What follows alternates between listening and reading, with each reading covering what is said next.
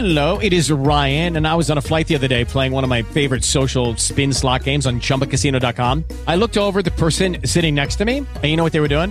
They were also playing Chumba Casino. Coincidence? I think not. Everybody's loving having fun with it. Chumba Casino is home to hundreds of casino style games that you can play for free anytime, anywhere, even at 30,000 feet. So sign up now at chumbacasino.com to claim your free welcome bonus. That's chumbacasino.com and live the Chumba life. No purchase necessary. VGW Group. Void were prohibited by law. See terms and conditions. 18 plus.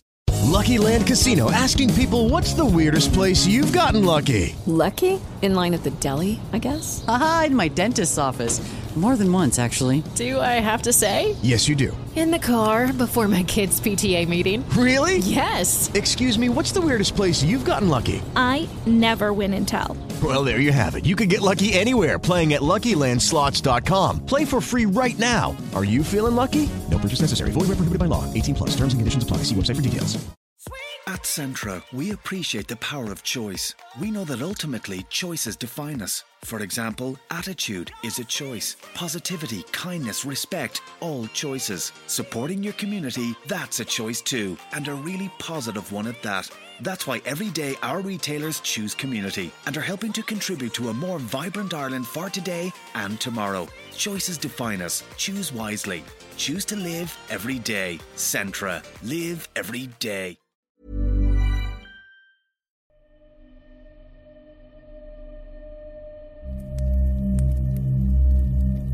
El pueblo fantasma de Misnevalam.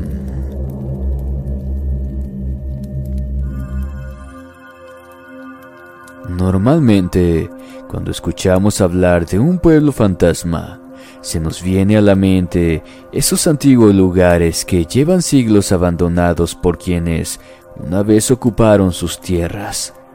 Sin embargo, no siempre es así, pues a lo largo y ancho del planeta existen muchos sitios que fueron uniendo a esta categoría apenas unas décadas atrás. Claro ejemplo es el pueblo ubicado en Yucatán, México, quien con horrida certeza nos garantiza la existencia del mundo paranormal plasmado en sus rincones. Fantasmas, manifestaciones espectrales, ruidos extraños, sombras fantasmales recorriendo las calles. Son algunos de los tantos eventos que hasta el día de hoy muchos aseguran haber sido testigos. En esta ocasión les compartiremos los más renombrados que por cierto los dejarán con los pelos de punta. En el kilómetro 17 de la carretera Mérida Progreso, en el estado de Yucatán, México, se encuentra lo que una vez fue la comunidad de Misnevalam, cuya palabra significa cola de jaguar. Era una localidad que, en aquellos tiempos, fue habitada aproximadamente por 170 personas. Transcurría el año de 1921. La actividad económica de la región era la producción enequenera o finca de grandes tierras, de la cual don Fidencio Márquez estaba a la cabeza. La tarde del 22 de octubre, este iba acompañado de su hijo y uno de sus empleados en dirección a la finca, por el camino que llevaba de San Ignacio hasta su destino cuando fue atacado y le quitaron la vida horriblemente un grupo de criminales. Una serie de documentos resguardados en la biblioteca yucatequense así lo ameritan. Se dice que a partir de ese perturbador acontecimiento, el pueblo de Misnevalam se convirtió en un centro de aterradoras apariciones y fenómenos paranormales que, atemorizaron a la población, pues no fue solo el fantasma del difunto don Fidencio el que se aparecía por las calles del pueblo.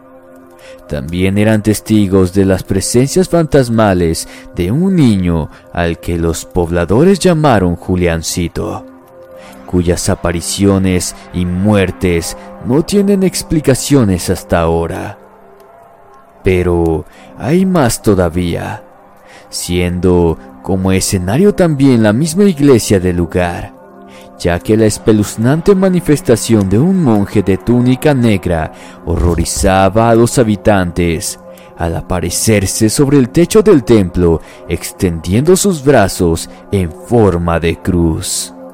Con el paso del tiempo se sumaron fenómenos paranormales de los que nadie podía escapar, haciendo referencia mayormente a las voces de ultratumba y diversos sonidos inexplicables que se adueñaron de casas abandonadas, en las cuales todos observaban atónitos cómo se encendían las luces por sí solas en plena madrugada.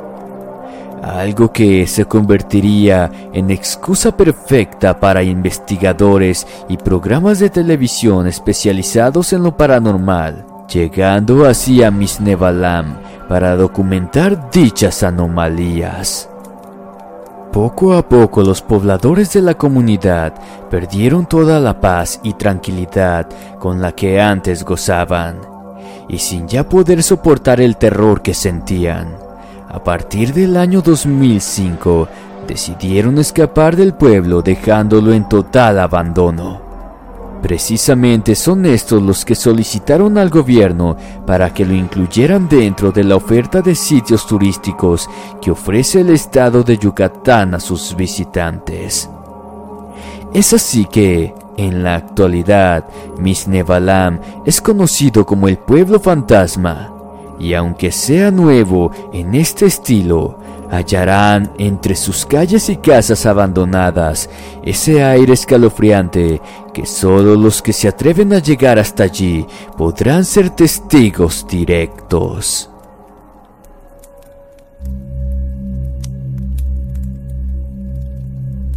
La cárcel de Lecumberri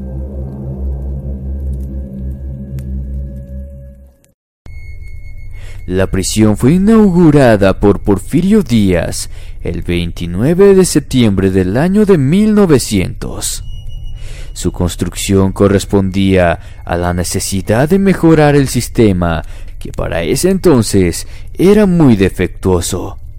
Se eligió un predio conocido como la Cuchilla de San Lázaro, cuya propiedad perteneció a un español de apellido Lecumberri se construyó en la prolongación de la calle del mismo nombre. En total se construyeron 886 celdas, todas vigiladas desde la torre central, pues estaba construida de tal manera que desde ese punto se podía ver todo el interior. Del mismo modo, desde las celdas se podía ver la torre.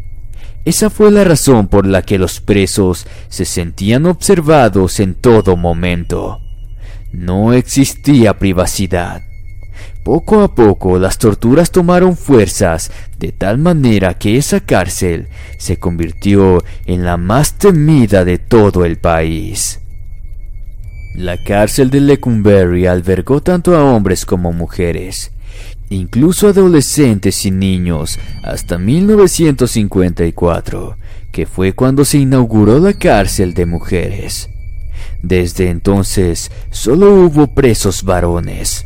Sin embargo, comenzó a haber una sobrepoblación y llegaron a estar hasta 20 presos en la misma celda. Son muchos los relatos que salieron de esta penitenciaría algunos fueron contados por presos que lograron recuperar su libertad, o fueron transmitidas a través de cartas que eran enviadas por estos a sus familiares. Cientos de internos describen el horror que experimentaban al escuchar gritos de dolor en las madrugadas, pero estos provenían desde las mismas celdas donde se encontraban, y ninguno de los que estaban allí los provocaban eran las almas de quienes en algún momento ocuparon esa celda, como si desde el más allá todavía siguieran sufriendo. También era común ver hombres vestidos de presos caminar por los pasillos en las noches. Sus cuerpos eran traslúcidos, como verdaderos fantasmas, E incluso el terror los doblegaba cuando reconocían a alguna de esas almas como un preso recientemente fallecido. Una de las historias más conocidas es la de don Jacinto, un preso que se le apareció a uno de los trabajadores a quien le preguntaba entristecido por su esposa. El empleado tardó un poco en darse cuenta de quién se trataba, y cuando supo que era un fantasma, quiso dejar de trabajar en el lugar. Sin embargo, finalmente se conmovió por el alma sufriente y buscó información sobre él.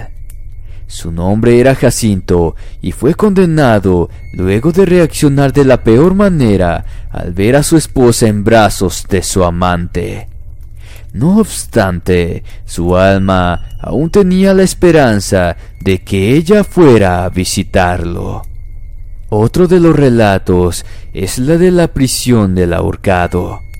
Este era un hombre que se quitó la vida aprovechando el momento de distracción de los guardias. Sostenía que era totalmente inocente del delito que se le acusaba. Con las sábanas de su cama se colgó de los barrotes son muchos los que cuentan que su espíritu aún se aparece en ciertas fechas, colgado inerte de la misma posición que quedó aquel trágico día. No importa cuánto tiempo pase, los gritos de dolor, sufrimiento y torturas siempre prevalecerán en cada metro que ocupa esa infernal construcción.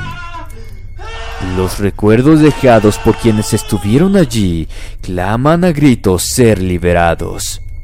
Por otro lado, están aquellos que ya no pertenecen a este mundo. Sin embargo, aún siguen aquí. Quizás porque tienen algo pendiente o simplemente porque quedaron unidos al sitio inolvidablemente de terror permaneciendo de ese modo aún privados de su libertad.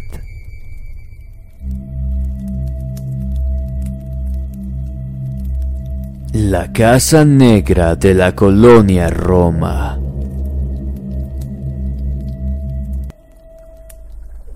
La Colonia Roma en la Ciudad de México se hizo famosa en el 2018 luego del lanzamiento de la película del mismo nombre, del director Alfonso Cuarón. Sin embargo, en sus calles se resguardan otro tipos de historias que la hicieron conocida mucho antes de ese año. Una serie de relatos en los cuales se menciona que extraños sucesos paranormales moran sus casonas. Tal es el caso de la Casa de las Brujas un edificio construido hace más de un siglo, donde todavía muchos aseguran que se escuchan ruidos extraños provenientes desde su interior. Cabe recalcar que la Roma fue una de las primeras colonias que se construyó durante el siglo XX. Pero con el transcurso del tiempo, algunas de sus majestuosas casonas fueron quedando abandonadas por distintas razones entre ellas las historias de fantasmas que todavía perduran en la soledad de sus rincones. Además de la casa de las brujas, la casa negra o de los Mondragón, es acompañada de una escalofriante historia que sostiene con seguridad que, durante sus años de abandono, Cualquier persona que haya intentado refugiarse entre sus paredes no fue capaz de pasar mucho tiempo en su interior, más aún si se trataba de noche. Según los testimonios, a partir de las 10 de la noche, las cosas del interior de la casa, ubicada en la avenida Álvaro Obregón 191, comienzan a desarrollar un ambiente claramente sobrenatural. La temperatura baja a un nivel increíblemente sin importar la época del año. Las puertas se abren y cierran sin que hubiera un viento cerca o alguna persona que lo provocase. Los extraños ruidos se van convirtiendo lentamente en voces y alaridos de dolor. Inclusive, hay quienes dicen que vieron cómo algunos elementos o muebles de las habitaciones empiezan a levitar, como si hubiera manos invisibles manipulándolos, y una fuerza descomunal empujando a quienes estén en el interior para echarlos fuera de la casa. Otro acontecimiento que forma parte de la historia ocurrió en el año de 1935 cuando la casa fue utilizada como refugio para personas enfermas de tifoidea. En aquel entonces, la mencionada enfermedad era relacionada con el demonio, por lo que presos del pánico, una noche los vecinos decidieron prenderle fuego sin medir las consecuencias. Todos quedaron petrificados cuando notaron que la casa solo sufrió daños menores. Caso contrario, padecieron las personas que estaban adentro, como así también el personal médico. Ellos murieron quemados por las llamas. A la mañana siguiente, la escena fue macabra. Las imágenes de los cuerpos quemados por todos lados eran escalofriantes. Todos ellos mostraban el terrible sufrimiento que los acompañó hasta el último segundo de sus vidas. Las crónicas de la ciudad narran que poco después la casa pasó a ser propiedad de una familia de sociedad de apellido Mondragón. Pero como si fuera obra de un siniestro destino, un día el padre, la madre y los tres hijos amanecieron sin vida en sus camas y jamás se conocieron las causas.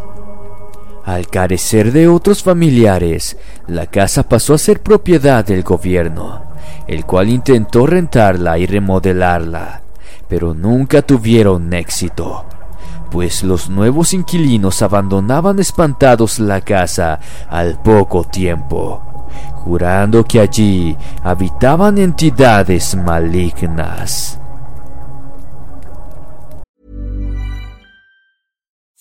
At Centra, we appreciate the power of choice. We know that ultimately choices define us. For example, attitude is a choice. Positivity, kindness, respect, all choices. Supporting your community, that's a choice too, and a really positive one at that. That's why every day our retailers choose community and are helping to contribute to a more vibrant Ireland for today and tomorrow. Choices define us. Choose wisely. Choose to live every day. Centra. Live every day. ACAST recommends podcasts we love. In 1846, a ship carrying 150 female convicts left Dublin Bay for the penal colonies in Australia. This ended one of the most sensational trials in Irish history. Murder at Mother Mountain, a true crime podcast epic of sex, murder, and redemption in the Victorian world, tells this forgotten story. Begins June 20th at the Irish History Podcast. ACAST is home to the world's best podcasts, including the Tommy, Hector, and Larita podcast, and the one you're listening to right now.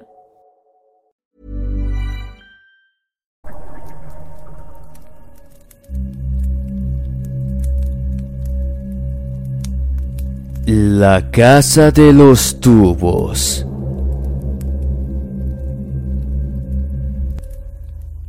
En la década de los años 70, un padre y su hija llegaron hasta la ciudad de Monterrey, Nuevo León, México.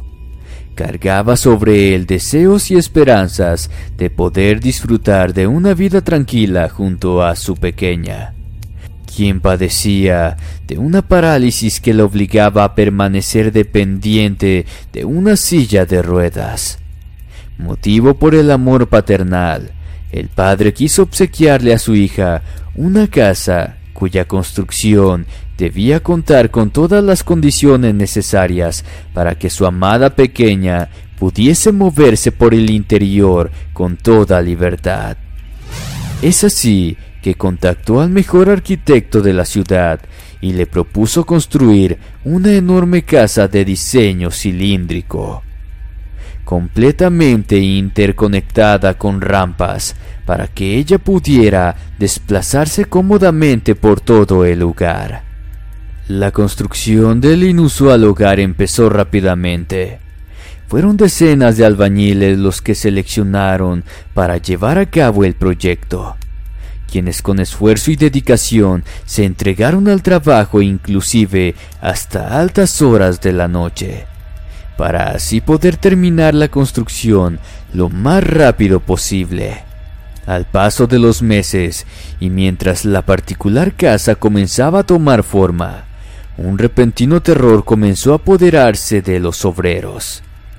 En solo cuestión de días las cosas se salieron de control, a tal punto que ya no se sentían seguros en el lugar. El gran dilema que dio origen a las discusiones entre ellos ocurrió cuando las herramientas comenzaron a desaparecer de la nada. No hallaban lógica alguna. Terminaron culpándose entre ellos por el inexplicable fenómeno. La tensión llegó a ser demasiada por lo que decidieron hacer una reunión para hablar sobre el tema. Pero lejos de llegar a un acuerdo y aprovechando quizás el tiempo de receso, los albañiles se dejaron llevar por sus vicios, terminando así en un estado de ebriedad que los envalentonó para rebelarse y elegir no presentarse a trabajar al día siguiente. Solo tres de ellos se mantuvieron medianamente sobrios, los cuales se presentaron a cumplir con la próxima jornada. Dos de ellos se quedaron a arreglar el piso de abajo, mientras que el tercero fue asignado al último piso. Todo fue repentino. Los que permanecían abajo escucharon el grito aterrador de su compañero pero sin tener tiempo siquiera de acudir a su ayuda, escucharon el golpe en seco de su cuerpo caer del piso de arriba sobre el concreto. Era el cuerpo ensangrentado del obrero quien perdió la vida al instante, y en cuyos ojos llevaba un terror indescriptible como si hubiera visto al mismo innombrable antes de caer. Las autoridades dictaminaron que había sido un accidente laboral. Nadie dijo nada. Todos volvieron a trabajar. Algo de lo que luego se arrepentirían. Poco tiempo después, otro albañil perdió la vida al caer por una de las ventanas. Se dice que sus últimos comentarios minutos antes de la tragedia fueron, No quiere que estemos aquí. Muchos de los hombres renunciaron por no superar el miedo. No obstante, el padre se empeñó en que la obra continuara. Pero un día llevó a la niña para que conociera cómo iba la construcción de la casa que sería el hogar de ambos. En un momento de descuido, ella desapareció. Inexplicablemente logró llegar al piso más alto de la edificación desde donde minutos después se escuchó un estruendo. La silla de ruedas se deslizó por una de las rampas, haciendo que la pequeña saliera volando por la ventana. Entre un llanto desconsolado, el padre salió corriendo a su encuentro. El amor más grande de su vida yacía sin signos vitales. Invadido del dolor, se quitó la vida en el mismo sitio. Durante 40 años nadie más volvió al lugar. La construcción fue abandonada hasta el año 2016, cuando el terreno fue comprado por una firma de arquitectos para remodelar el lugar. Todo indicaba que la demolición de la casa sería el fin de un lugar maldito sin embargo, hasta en la actualidad, los vecinos de la localidad aseguran que se escuchan los gritos pertenecientes a la pequeña que perdió la vida de esa manera tan espantosa.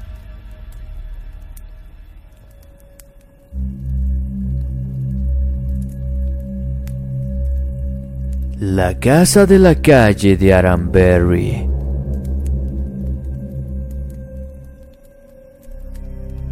Un 5 de abril del año de 1933, en la ciudad de Monterrey, fue testigo de un terrible suceso ocurrido en una casa situada en la calle Aramberry, número 1026, casi esquina con Diego de Montemayor, cerca del barrio de la Luz, en pleno centro de Monterrey.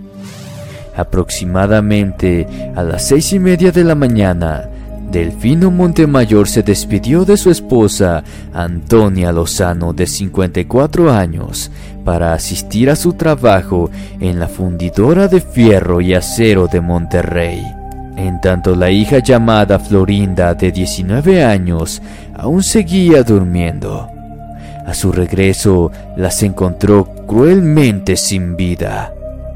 Esta familia provenía de General Suazua, Nuevo León. Había vendido todo su patrimonio para establecerse en Monterrey. Al saber esto, un grupo de delincuentes ingresó a la casa y cometió el crimen para luego huir con las pertenencias. Desde el principio, las sospechas cayeron sobre unos familiares, ya que las puertas de entrada no habían sido forzadas. Un detalle guió a la captura de los delincuentes. Había un rastro de sangre que salía de la casa con rumbo a otro domicilio situado a escasos metros. Dos de los que les arrancaron la vida resultaron ser sobrinos de la señora. Uno de ellos, llamado Gabriel, confesó que planearon el robo junto con un chofer y les quitaron las vidas a las mujeres para no dejar testigos. Como condena, fueron ejecutados al aplicarles la ley fuga en una loma llamada de la Santa Cruz, situada en la entrada y enfrente del cementerio de General Sua Sua, Nuevo León. Con el paso del tiempo el crimen se fue olvidando. No obstante, comenzaron los eventos paranormales. La casa Aranberry estuvo abandonada durante mucho tiempo. Por la triste fama que adquirió, se convirtió en un sitio visitado en la madrugada por quienes salían de los bares y antros del barrio antiguo de Monterrey. Ciertamente algunos ingresaban bajo los efectos del alcohol, pero estos mismos aseguran que dicho estado se les pasaba al experimentar esos aterradores eventos.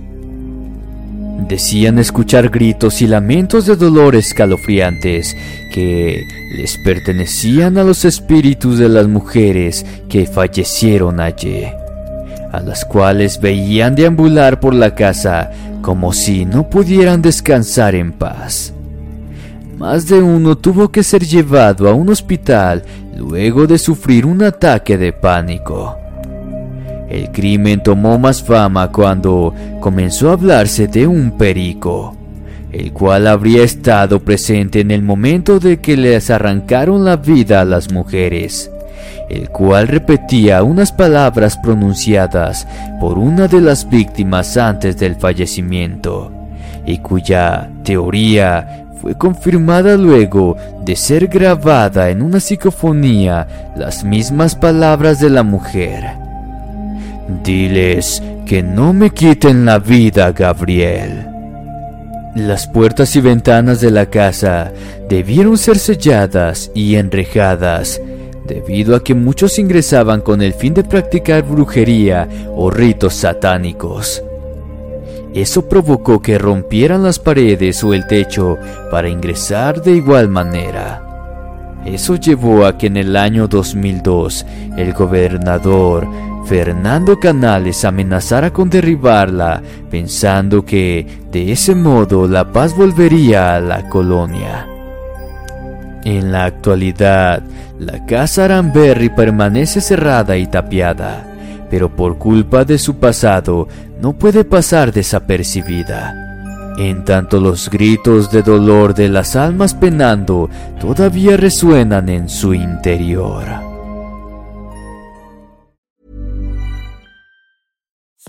At Centra, we appreciate the power of choice. We know that ultimately choices define us. For example, attitude is a choice. Positivity, kindness, respect, all choices. Supporting your community, that's a choice too, and a really positive one at that. That's why every day our retailers choose community and are helping to contribute to a more vibrant Ireland for today and tomorrow. Choices define us. Choose wisely. Choose to live every day. Centra. Live every day.